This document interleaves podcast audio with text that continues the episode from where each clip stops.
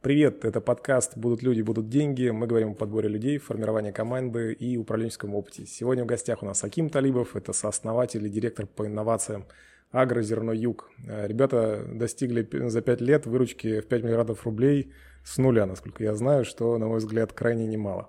Привет, Аким. Да, привет. Здравствуйте, уважаемые слушатели. Аким, я тебя хочу спросить, наверное, уже традиционно, как сейчас выглядит твоя команда, и заодно я тебе такой второй вопрос, твоего позволения, задам. Все-таки, вот если ты расскажешь какой-то короткий путь, как вы с нуля до 5 миллиардов сделали за вот эти пять лет, это будет здорово. Угу. Ну, начну я, наверное, про наш путь и перейду про команду. Давай. Началось все с того, что я еще когда в университете учился, попал на стажировку э, в Швейцарию, компанию, которая занимается международной торговлей удобрениями по всему миру. И я туда приехал, там съемный офис в Женеве, сидит в этом офисе ну, человек там 12-15, там миллиардные обороты, просто там огромные. И не в рублях, я так понимаю, да? Э, не, не в рублях, конечно, миллиарды долларов. Э, я там простажировался, все изучил, посмотрел. И вернулся домой, и дома я представитель семейного бизнеса, у меня родители тоже предприниматели, бизнесмены из сферы логистики – морской портовой. И я вот так посмотрел, что сот, сотни людей ходят по объектам, по всему, что-то не пахнет миллиардами долларов. И поэтому решил, что было бы неплохо попробовать. И начинали мы, действительно, были финансовый ресурс, который нам э, дала группа компаний, и мы с него начали. Ну и, соответственно, на данный момент за 5 лет мы опережаем да, группу компаний и по оборотам, и по динамике роста, по всем этим показателям мы как бы уже, наверное, несколько лет как опережаем достаточно эффективно и вот э, активно растем. А сейчас мы отправим продукцию больше, чем 20 стран мира. У нас вот представительство есть в Дубае. У нас трейдеры, которые занимаются Восточной Азией. В Турции у нас офис дистрибьюции, где у нас турки продают внутри страны. В Швейцарии у нас административный офис. В России у нас несколько офисов. В Ростове, в Барнауле. Логистических несколько подразделений. Мы вот достаточно активно вот так растем. Это если кратко про нас и как мы к этому шли. Про команду. Значит, команда, я считаю, что у меня очень амбициозная, сильная команда. Мы, самое главное, что мыслим и смотрим э, в одном направлении, амбициозном. На самом деле, вот формировалось все очень органически, и я считаю, что это классно, э, потому что сейчас у нас очень молодой коллектив, мне самому 27 лет, и средний возраст э, у нас вообще команды в целом меньше 30 лет. Самые взрослые, наверное, это там до 50 лет у нас люди. А команда руководителей это у нас основных э, там, 6 человек. Это там я, генеральный директор, директор ВЭТ, директор э, коммерческий, финансовый директор и HR-директор. И вот ребята, которые больше всего занимаются именно коммерцией, то есть коммерческий директор, директор ВЭТ, генеральный директор и я, мы все как бы вместе выросли, начали э, с самого начала, кто-то присоединился чуть позже. Мы все где-то учились на ошибках, на пробах и вот к чему-то вышли, а уже, допустим, у нас финансовый директор, это очень опытный человек, и мы целенаправленно брали в команду именно опытного финансового директора, потому что нам нужно было дополнить себя сильным, опытным человеком. HR-директор, который у нас тоже растет в наших стенах. И в целом мы видим, что конечно, большая часть вот такой ключевой команды, она у нас в стенах выросла. И это нам дает что? Дает, что очень э, высокая лояльность в компании, ответственность перед компанией. Есть другая сторона, это где-то недостаточность опыта, но мы научились этим работать. Я надеюсь, я дальше об этом расскажу. И в дальнейшем, чтобы мы компенсировать где-то отсутствие опыта, мы его компенсируем тем, что на ряд ключевых позиций мы осознанно берем очень опытных, дорогих специалистов, потому что мы уже можем себе позволить. Ну, типа финансового директора. Ну, типа финансового директора, трейдеров, которые у нас в Дубае и так далее. Бухгалтера, наверное, какого-нибудь главного, что-нибудь такое. Ну, да, да. То есть они это люди с опытом и так далее. Но, наверное, нам важнее говорить про опытных. Это вот финансовый директор, трейдер, это там турецкие дистрибьюторы, именно специалисты, которые руководят дистрибьюторами и так далее. Потому что это достаточно высокооплачиваемые специалисты, и они усиливают уже нас вот таким, может быть, где-то опытом управления и так далее. А вторая часть, как мы компенсируем недостаток опыта, это то, что мы много работаем с консультантами и много работаем, допустим, мы сейчас создаем advisory board. То есть advisory board мы туда привлекаем людей, которых мы считаем могут своим опытом очень сильно нас усилить.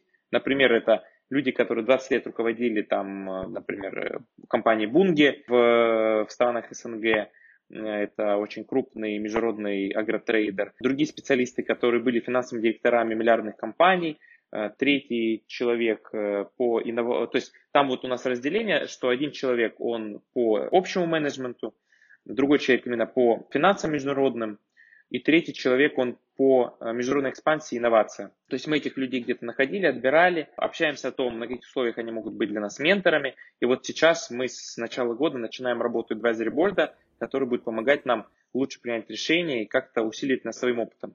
Э, потому что все-таки я считаю, что надо искать баланс между опытом и драйвом.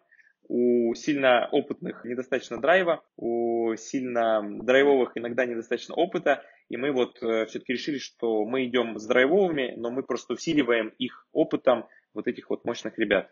Слушай, а вот этот advisor board ты сформировал, и он на регулярной основе какой-то помогает твоим ключевым ребятам отвечать на их вопросы и что-то там по стратегии помогать? Или как это выглядит? Он у нас начинает работать как раз-таки с будущего года. Мы сейчас вот как раз в процессе формирования, мы нашли mm-hmm. уже людей, которые будут там. Мы работаем с Ассоциацией независимых директоров, которые помогают нам выстроить это так, чтобы это работало. Как это будет работать? То есть есть advisory board собирается 6-8 э, раз за год, у него есть повестка, и вместе мы, они помогают нам принимать решения.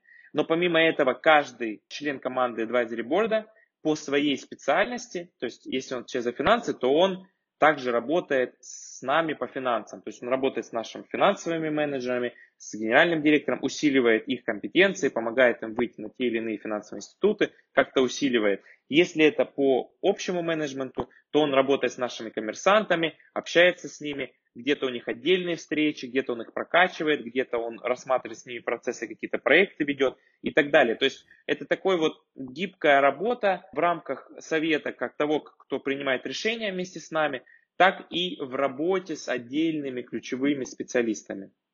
Слушай, круто. Вот такая вот гибридная модель. Мы ее у себя по-русски называем э, экспертный совет. Я не догадался ее назвать. Ну, э, экспертный advice. совет, фактически, фактически, да. Э, не знаю, advisory board почему-то так называют, принялось. Но вообще экспертный совет, да, можно так назвать. Слушай, прикольно. А подскажи, пожалуйста, ты сказал, у тебя ключевые ребята, это те, с кем ты вырос. То есть вы с ними учились вместе или как вообще? То есть это какие-то старые друзья?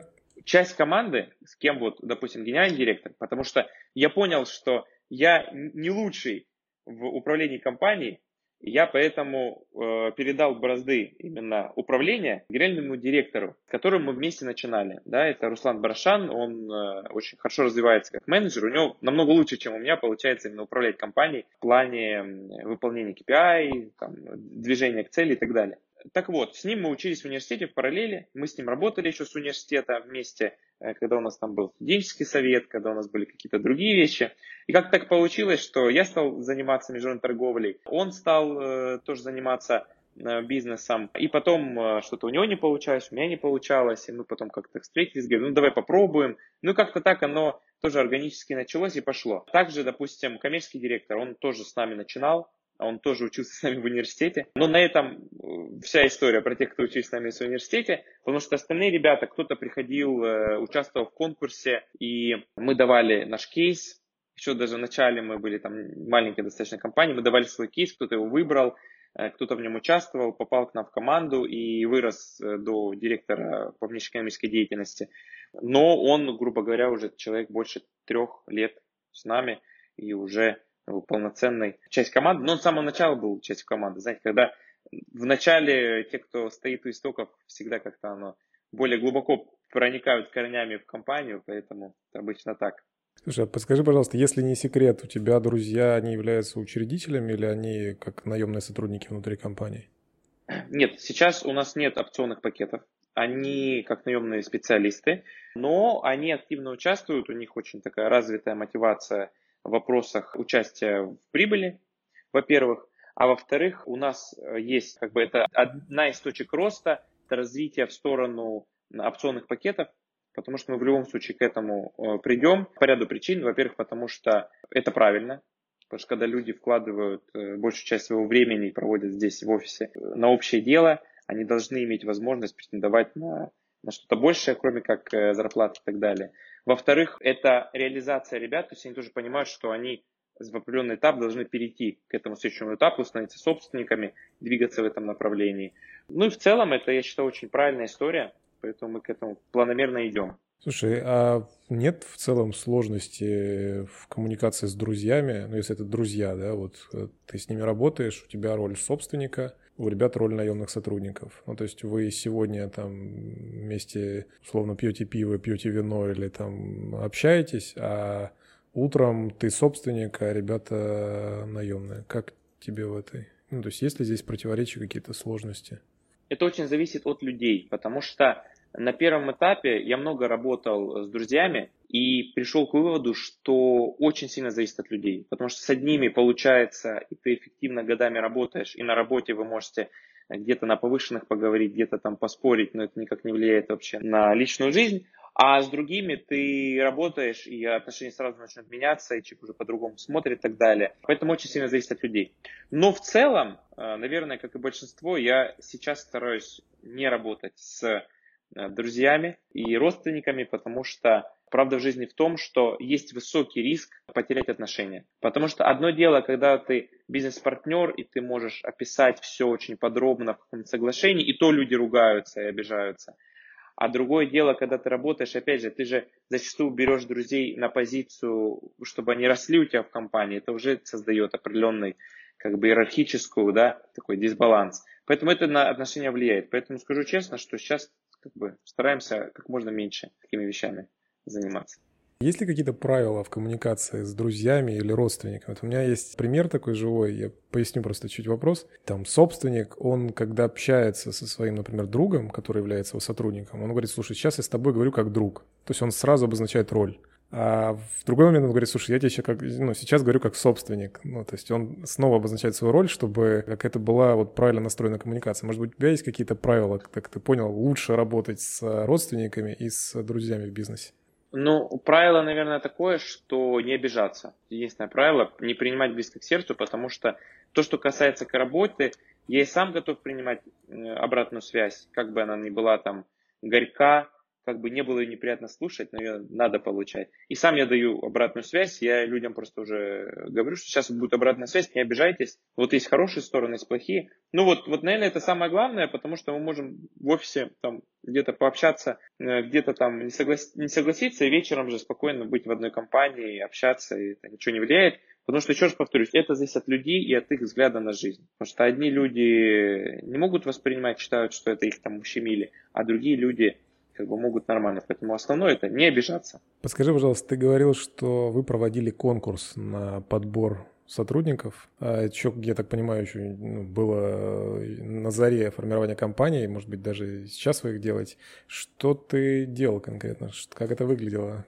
Значит, вот то, что я упомянул, это был конкурс, по-моему, назывался «Профессионал». Это проводилось на базе нашего Южного федерального университета. И нам вот предложили, сказали, что вы можете разместить свой кейс. Мы сделали кейс по международной торговле. И несколько ребят выбрали, и они попали к нам в команду, потому что они действительно хорошо защитились, из тех, кто хорошо защитился. То есть они там разбирали кейс, и они готовили, как бы презентовали решение этого кейса и они стали сильными членами нашей команды. В частности, вот два человека тогда попало к нам в команду. Одна девочка сейчас, она руководит отделом execution, а вот молодой человек, Саша, он руководитель, топ-менеджер наш, да. Но из этого э, какой вообще вывод э, хочется сделать? Мы проанализировали, откуда больше всего мы получали самородков в команду. То есть самородки это те, кто становились такими очень сильными специалистами, амбициозными и так далее.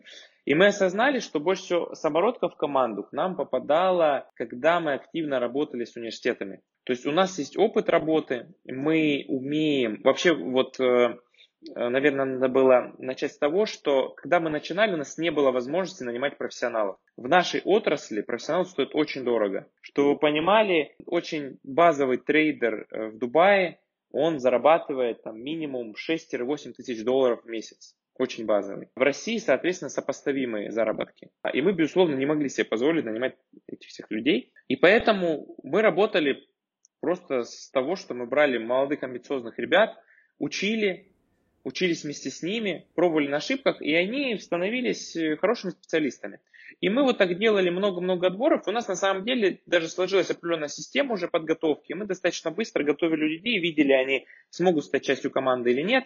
И даже большинство они потом в других компаниях Э, компаниях наших конкурентов, они находили себе работу, мы их даже помогали найти там работу, себе стали лучших, поэтому по всему рынку работают как выходцы из, из, нашей, из нашей компании, честно. Вот. И работая вот так с людьми, мы как бы уже видели, а, а где вот эти самородки, самые сильные ребята, которые ну, действительно ответственно работают, быстро развиваются. И мы поняли, когда мы активно работаем с университетами, то есть участвуем в днях карьеры, мы, допустим, проводим там лекции, проводим обучающие программы, то оттуда, когда люди про нас слышат, видят, видят наш бренд, видят лично нас, и они конкретно на нас приходят, приходят нам в компанию, пробуются и уже развиваются.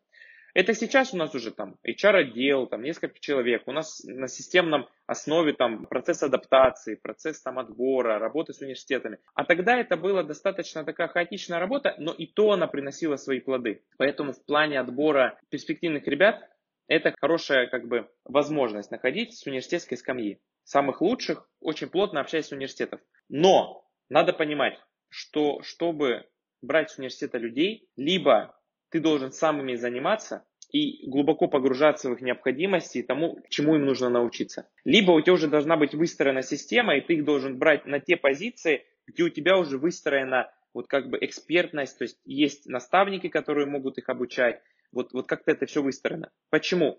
Потому что брать опытных всегда дешевле, молодых перспективнее, дороже, но перспективнее. Но если вы не готовы вкладывать в людей, вот этих молодых, результата не будет. Будет только расстройство для всех. Поэтому очень-очень важно иметь правильный подход к этому. Мы, в частности, в университетах э, проводим много программ образовательных. Мы делали программу обучения управления проектами в условиях цифровой трансформации на базе одного университета. Ну, как раз таки тоже был Южный федеральный университет. Потом мы делали программу по международной торговле сырьем. И нам так надоело, вот э, международная торговля сырьем нам часто приглашают. То есть мы там учили, потом университет давал диплом, мы давали диплом. И нам так надоело это рассказывать, что мы сделали онлайн-курс по международной торговле. Мы сделали его абсолютно бесплатным на YouTube. Там 17 онлайн-уроков, очень профессионально сделано. Мы прям заморочили, сделали прям классно. Там с тестами. И вот теперь люди, которые в этом интересуются, мы даем возможность пройти этот курс, он, он бесплатный, любой может. И если они проходят все тесты, то они получают диплом и получают возможность у нас постажироваться. Вот это вот, в частности, тоже один из таких подходов, как молодых перспективных ребят брать в команду. А сколько ты таких людей взял? Какой порядок? 5, 10, 40, 100? Ну, от кого мы взяли с университетской скамьи? Угу. Давай посчитаем. Если у нас где-то сейчас 60 человек, наверное, э, процентов 15 от всей нашей команды, если у нас 60, то где-то э, человек от 10 до 20 человек, где-то, наверное, человек 15 у нас вот, вот такие, которых мы брали с университетской скамьи или просто вот с нуля, с каких-то профессий обучали, и они уже становились частью нашей команды. То есть, получается даже больше, больше, чем 15%, э, получится 20, наверное, 20. Слушай, а ты говорил, что у тебя помимо вот бывших студентов, там, бывших друзей, ты берешь профессионалов с рынка на там, узкие задачи, которые тебе нужны. То есть я так предположу, ты и трейдеров себе берешь наверняка, там, может быть, и там, ты говорил, что у тебя в Дубае есть офис. Там, ну, я, я думаю, вряд ли ты там берешь студентов, наверняка ты там берешь местных профессионалов каких-то. Вопрос, как ты отбираешь профессионалов? Сейчас, когда у нас есть возможность нанимать профессионалов, мы действительно не экономим на людях. Вот э, это на самом деле, наверное, наш, один из наших путеводных таких столбов, то, что мы на людях не экономим. Мы не экономим на профессионалах, мы не экономим на обучении и развитии команды. И поэтому профессионалов мы стараемся брать мощных, с большим опытом, с большим портфолио, и при этом каких-то активных, чтобы они э, были заряжены да, на какие-то достижения, которые мы перед собой ставим. Как мы к этому подходим? Во-первых, у нас есть наш HR-отдел, который мониторит рынок, общается первоначально с кандидатами, отсеивает самых там, неподходящих. Во-вторых, мы работаем с рекрут, рекрутинговыми агентствами, в частности, например, в Дубае, в Турции. Мы там применяем больше агентств, потому что там на самом деле это больше развито среди более высококлассных специалистов. Там на HeadHunter как, как такого нет, там Indeed или что-то, э, оно так не работает. Там больше работают такие рекрутеры да, профессиональные. Э, там мы с ними работаем, в России меньше, но все равно, в частности, мы их касаемся. И, значит, э, когда у нас есть кандидаты, мы уже с ними ведем понятно, общение.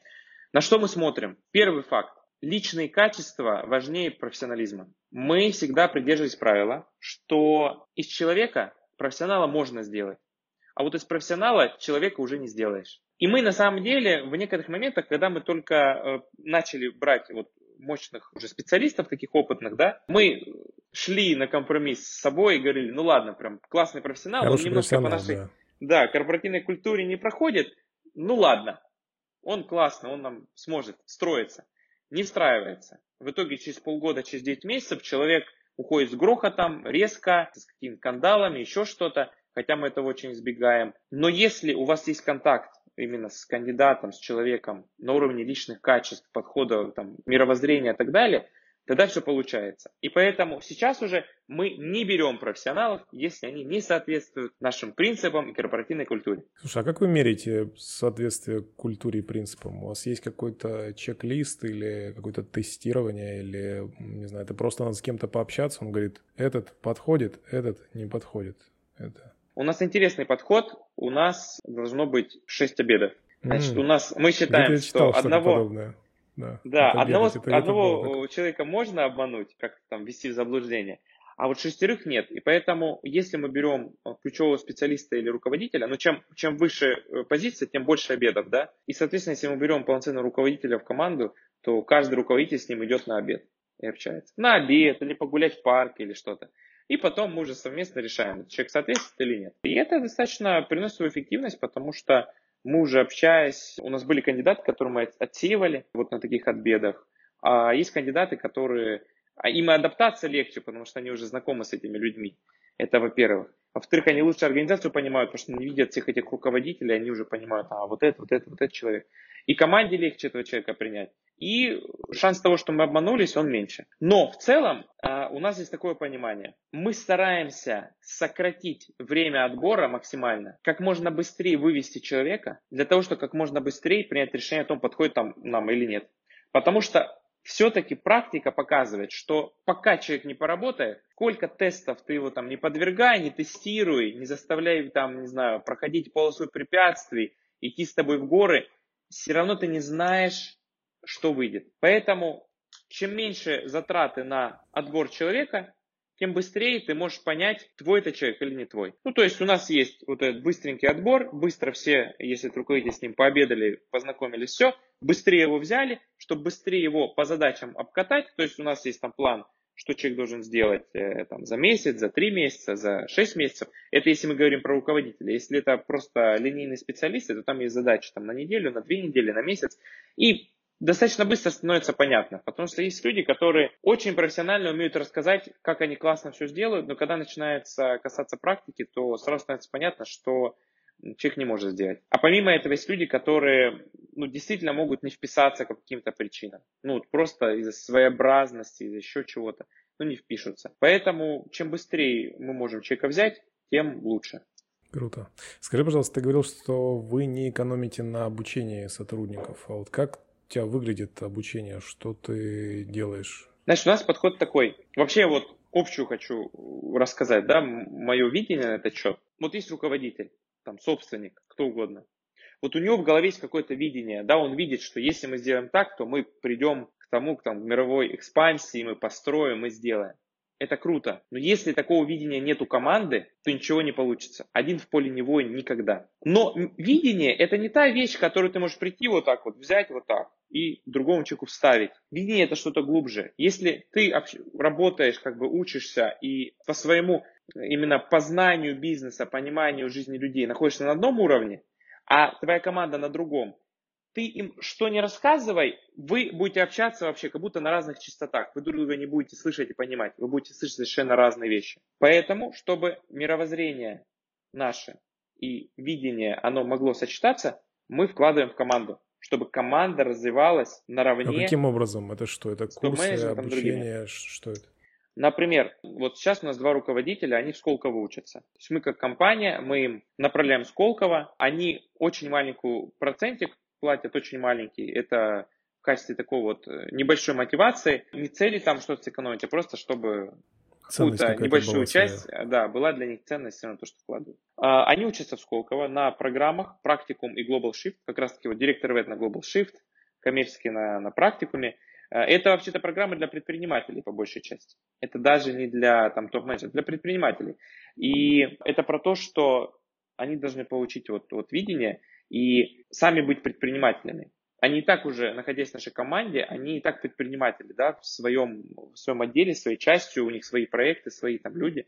Но это то, что может их толкнуть еще и дать, и они с другим уже видением по окончанию обучения, они уже вернутся в нашу команду. Ну, в смысле, что они учатся там, они каждый месяц на неделю ездят на учебу в течение полугода. Вся команда, любой человек может прийти, сказать, я хочу учиться этому. Мы говорим, хорошо, хочешь учиться, мы готовы тебя направить. Вот это ты должен по итогам обучения выполнить. То есть ты должен то, что ты обучил, вот это должен внедрить. Давай. Человек идет. Может любую, с любой инициативой, любым обучением прийти. У нас есть корпоративная библиотека большая. Любые книги, самые современные по бизнесу, по развитию, по менеджменту, по всему, может любой человек брать. У нас постоянно идет тренинги, обучение, какие-то развивающие курсы, менторы. То есть постоянно, постоянно, постоянно что-то происходит в этом смысле, чтобы люди развивались. То есть мы вот достаточно много стараемся вкладывать в людей, чтобы они развивались и параллельно с командой могли идти к целям. Потому что как только кто-то начнет отставать из руководителей или ключевых, то компания начнет тормозить. И нужно принимать решение. Либо с этим человеком прощаться и искать ему замену, либо его опять же развивать. Но развивать надо до того, как эта точка пришла, потому что когда ты уже стал, что вы уперлись с него, то вообще по-хорошему развивать уже поздно. Вы уже начинаете тратить время. А время это самое ценное, что есть у, у компании. Слушай, а часто такое бывает, что все-таки упираются, вот как ты говоришь, и приходится прощаться, и обучением не поможешь. Много таких увольнял? Ну вот на данном моменте нет. Вообще часть людей, они больше, они уже сами понимают и на самом деле отваливаются. То есть у нас достаточно низкая текучка, ну прям не знаю, у нас за год, если там 5 человек, наверное, там уходит, ну там 5-10, наверное, максимум, и достаточно линейные специалисты в основном. Но вот из тех, кто не соответствует, обычно по корпоративной культуре и принципам люди не соответствуют, они сами начинают это потихоньку осознавать, и их как-то социум потихоньку сам начинает подталкивать к этому, люди обычно уходят. Чтобы вот такая вот остановка была на уровне развития, ну, наверное, пока сильно не припомню. Наверное, у нас вот, к счастью, такого нет. Потому что все, все как-то в, активно, в активной такой процесс деятельности. Не, хотя, нет, обманываю на самом деле. Среди руководителей не было, среди линейных специалистов и линейных Э, руководителей были несколько человек, которые, да, мы принимали решение о том, что мы с ними прощаемся, потому что они отстают в своем развитии и не готовы дальше развиваться. Было, просто это, это я уже забыл.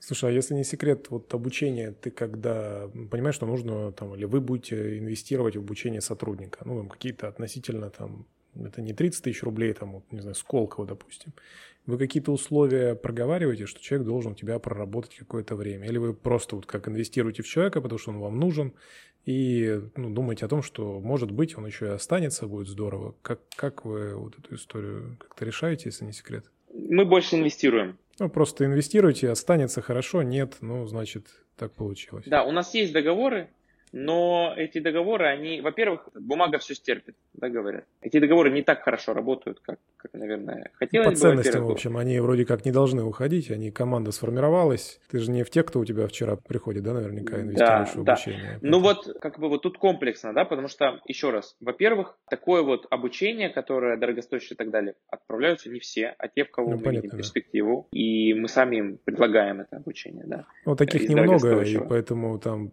так не делали просто. Да, не, да. Не понял. Во-вторых, во-вторых, как я вот проговорил, эти договоры юридически не так хорошо работают. В-третьих, у нас нет цели человека закрепить. Когда человек у нас уходит, я радуюсь. Угу. Я радуюсь потому, что у нас появляется возможность получить новую информацию, новую кровь в нашу команду. Это раньше, когда у нас не было возможности нанимать профессионалов, наверное, было печаль. А сейчас есть специалисты, и они классно, они там перформят, они хорошо работают, все. И у тебя нет причин, чтобы сказать, там, уходили что-то, ты в целом доволен, они развиваются, все. Но по каким-то причинам ваши пути расходятся. И посмотрите, какая у вас возможность появляется. У вас есть возможность взять человека с абсолютно новым мировоззрением, совершенно новым бэкграундом, да, и жизненным путем своим, который принесет к вам в команду совершенно новые вливания. И поэтому я лично этому радуюсь всегда. И поэтому вот сказать, что люди, вот мы их договором закрепим, Это все глупость. К тому же, те люди, которые работают, самые амбициозные у нас, они работают не потому, что им там, там супер деньги платят или что-то, а потому что они видят перспективу. Они верят в команду, команда верит в них. Как только мы затормозим, затормозит компания, они уйдут. И это факт. И это нормально, потому что люди хотят развиваться, они, они, они видят себе дальние цели, и они к ним идут. И это абсолютно нормально. И поэтому считать, что вот можно договором кого-то закрепить, кого-то держать, ну, хорошо, закрепил договором. Если честно, мне было не очень удобно даже задавать вопрос. Я что-то думал спросить, не спросить. Просто было как-то отдельно. Я какой-то пунктик для себя закрыл. Вот так и быть, ладно, спрошу. Скажи, пожалуйста, к чему э, ты идешь? Какая конечная цель, какая точка? Вообще у нас амбициозные достаточно планы. Смысл в том, что вот многие люди у нас в команде, они объединены тем, что они хотят что-то изменить. Не просто работать ради uh-huh. денег, а то, что они хотят изменить что-то. И наша цель нашей компании и многих членов нашей команды, это изменить в мире что-то к лучшему. В частности, вот мы работаем в сфере продуктов питания. Мы работаем, мы делаем мир ближе, мы делаем поставки продуктов питания между странами. Вот мы хотели бы сделать так, чтобы качественные продукты питания, они были для людей более доступными, более, более дешевыми и так далее. А чтобы это сделать, не на словах, а на деле сделать качественный прорыв, для этого нужно вкладывать в инновации, для этого нужно изменить рыночную логику, для этого нужно привнести новые, новые решения технологические, логистические. И мы вот в это вкладываем, потому что мы верим, что у нас молодая команда, амбициозная, с большими такими целями, и мы верим в то, что мы можем изменить существующую реальность для того, чтобы сделать международную торговлю агропродуктами эффективнее, а значит дешевле, а значит люди смогут более полезную, более качественную продукцию получать по более дешевым ценам. И вот это то, к чему мы стремимся. Изменить мир, если так простыми словами. Давай сейчас мы сделаем небольшую такую рубрику, прям короткую в этот раз. Короткий вопрос. То есть я сформулирую тебе короткий вопрос, попрошу тебя дать на него не обязательно короткий ответ. Уволить или дать шанс? Там много, много но. Вообще правильно давать шанс. Ошибки это хорошо. Но есть вещи, за которые шанс давать нельзя. Поэтому все, что не касается обмана, там, предательства и так далее, и так далее, Воровства, дать наверное, шанс. еще какого-нибудь. Ну, вот воровства, но я про это. Дать второй шанс. Если касается вот этих вот таких самых грешных вещей, то, конечно, волить сразу поменять это недопустимо. И вообще, на самом деле, вот сразу дополню, умение абсорбировать и правильно относиться к неудачам – это одна из ключевых э, компетенций компании для того, чтобы достигнуть успеха. Когда, ну вот на нашем примере, что у нас есть ситуации, когда руководитель принимает решение, мы там в течение года теряем 20 миллионов там, рублей из-за того, что было неправильное управленческое решение. Я даже никогда никому не скажу, что я этому не рад. Я наоборот скажу, ну, случается, ну что делать. Идем дальше. Мы на этих вещах учимся. Это, знаете, какая-то фраза, я не помню у кого-то. А, висит у Тимати. у Тимати в новой квартире, я смотрел, у него висит фраза, что иногда мы выигрываем, а иногда мы учимся на английском. Вот, поэтому вот иногда мы выиграем, иногда учимся. Поэтому надо давать второй шанс. Взять из университета или взять опытного? Сейчас взять опытного. Открыть офис в Москве или офис в Дубае? Ну, это, это же со стратегией связано. Ты сейчас на самом деле вот прям мне в точку попал, потому что два, два моих таких ближайших таких направления в дальнейшем это Москва или Дубай как раз. Ты прям попал. Это все стратегии зависит. Но я думаю Дубай, потому что надо быть глобал, надо быть международный. Пока ты в Москве и больш, большая часть твоего бизнеса в России, ты российская компания. А если ты претендуешь на международную экспансию и хочешь быть действительно глобал, то ты должен, и штаб-квартира у тебя должна быть э, где-нибудь в международном центре. Поэтому все-таки Дубай. Я тебя прошу, поделись, пожалуйста, книгами, которые к лучшему изменили твою жизнь или бизнес целиком. Ну вот из э, личного такого развития, себя как личности, себя как руководителя, если не приводить базовые книги, которые там все знают и читают, мне очень понравилось, я читал «Школа SEO». Там несколько авторов, один из них это Станислав Шекшня, он, кстати говоря, преподав... он преподает в ИНСИАД, очень-очень интересный такой спикер, и еще несколько там э, с ним соавторов. «Школа SEO» — это такая книга, в которой приведены интервью с более чем десятью ведущими топ-менеджерами мира. Кто-то из них и собственник, кто-то из них просто топ-менеджер. И там описывается вот их путь и пытаются какие-то аналогии простроить. И там на самом деле некоторые очень интересные с первого взгляда для нас неочевидные вещи подсвечиваются на фоне вот этих вот интервью и вот этой корреля... корреляции, которую ты можешь простроить между этими людьми. Очень классная книга. Из развития команды, просто обязательно к прочтению, это «Лидер и племя». «Лидер и племя», я уверен, я не первый, наверное, кто в этих подкастах на эту книгу ссылается. Третий. Для формирования команды, вот. Ну, я прости, я, не, я ни, ни в коем случае не обесцениваю это, я сам Нет, я, прочитал я знаю, не, это... так давно, и я с, с огромным удовольствием прочитал. Я сегодня, по-моему, даже кому-то какую-то цитату оттуда приводил. Поэтому, ну, да, это, спасибо. это действительно подчеркивает значимость этой книги. Поэтому вот ее прям очень советую, потому что про то, как построить правильную корпоративную культуру, а это самое сложное построить правильную корпоративную культуру, это надо читать, надо понимать. И книжка это очень хорошо описывает э, на научных примерах, вместе с наукой и вместе с э, таким прикладными примерами. Поэтому лидеры племя прям обязательно. Ну, наверное, вот из таких книг. Сейчас почему-то эти две пришли в голову. Есть ли какие-то фильмы, может быть, которые тебя вдохновляют? Или что ты пересматриваешь периодически, когда ты, ну, может быть, тебе просто это дает какой-то эмоциональный заряд хороший? Я на самом деле, э, наверное, лет до 25 мало фильмы смотрел, потому что считал, что это мало несет такого рационального смысла, старался больше читать или по-другому как-то время проводить. А где-то вот 25 лет, ну где-то вот там года 2-3 назад как раз осознал, что это на самом деле очень, очень много важная информация несет, вот качественные именно фильмы, которые заслужены и так далее. И поэтому я стал смотреть и стараюсь них что-то черпать, но я в основном разные фильмы смотрю, никогда не повторяюсь, поэтому не могу сказать, что есть какой-то фильм, который меня вот чем-то может зарядить. И, наверное, из последнего мне очень понравился э, фильм «Мне бы в небо», про то, как он летал и увольнял людей. Да, потому что наша работа в международной торговле очень связана с постоянными перелетами и командировками. Я сам только вернулся вот из командировки, почему мы не могли долго созвониться. Я был там больше 20 дней. Я был сначала в Португалии на веб-саммите, потом в Дубае был, потом вот только вернулся. И сейчас опять улетаю. Поэтому для нас это часть нашей жизни, и меня это она прям очень так зацепила.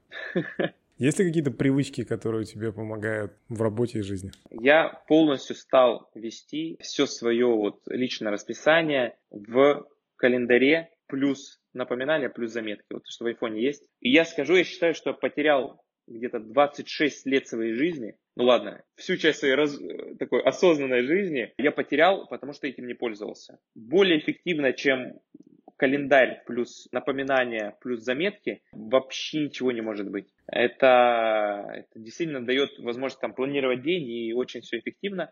И это, это действительно классно, потому что раньше было там у меня планер, там Малискиновский, да, там что-то писал, была у меня записная книжка, там что-то помечал. Хотя у меня уже были приборы, я уже там слепую печатал все-все-все, но это помогало. Второе, что мне очень помогает, я все лекции, все, что я учу, все, что развиваюсь постоянно, я все конспектирую в слепой печати, я уже там привык, я быстро конспектирую, фоткаю, там пишу, всегда с ноутбуком. И это очень классно, потому что у меня получаются такие емкие небольшие конспектики, я это быстро освежаю, и это классно откладывается, я потом делюсь со своей командой. Вот, отсюда сразу перетекает третья привычка. После каждой поездки, после каждого обучения, после каждого всего у нас, мы возвращаемся, у нас есть брифинг. Мы собираем всю команду, ну, команду там топов, ключевых, и иногда открыто приглашаем всех, кто хочет. И рассказываем ключевые вещи, самые важные инсайты, которые мы оттуда почерпнули. Это очень классно работает, потому что позволяет всей команде говорить на одном языке. Это прям очень классно, мы это всегда придерживаемся. Ну вот, наверное, вот такие привычки. Аким, закончи, пожалуйста, интервью тремя словами. Боль временно, триумф вечен. Ну, четыре, Четыре слова. ну пойдет. Ну вот пусть будет вот так. Хорошо, спасибо. Ставьте лайк подкасту, чтобы не пропускать новые выпуски. Это был Алексей Галицкий и, конечно же, Аким Талибов. Спасибо тебе большое, Аким. Спасибо большое.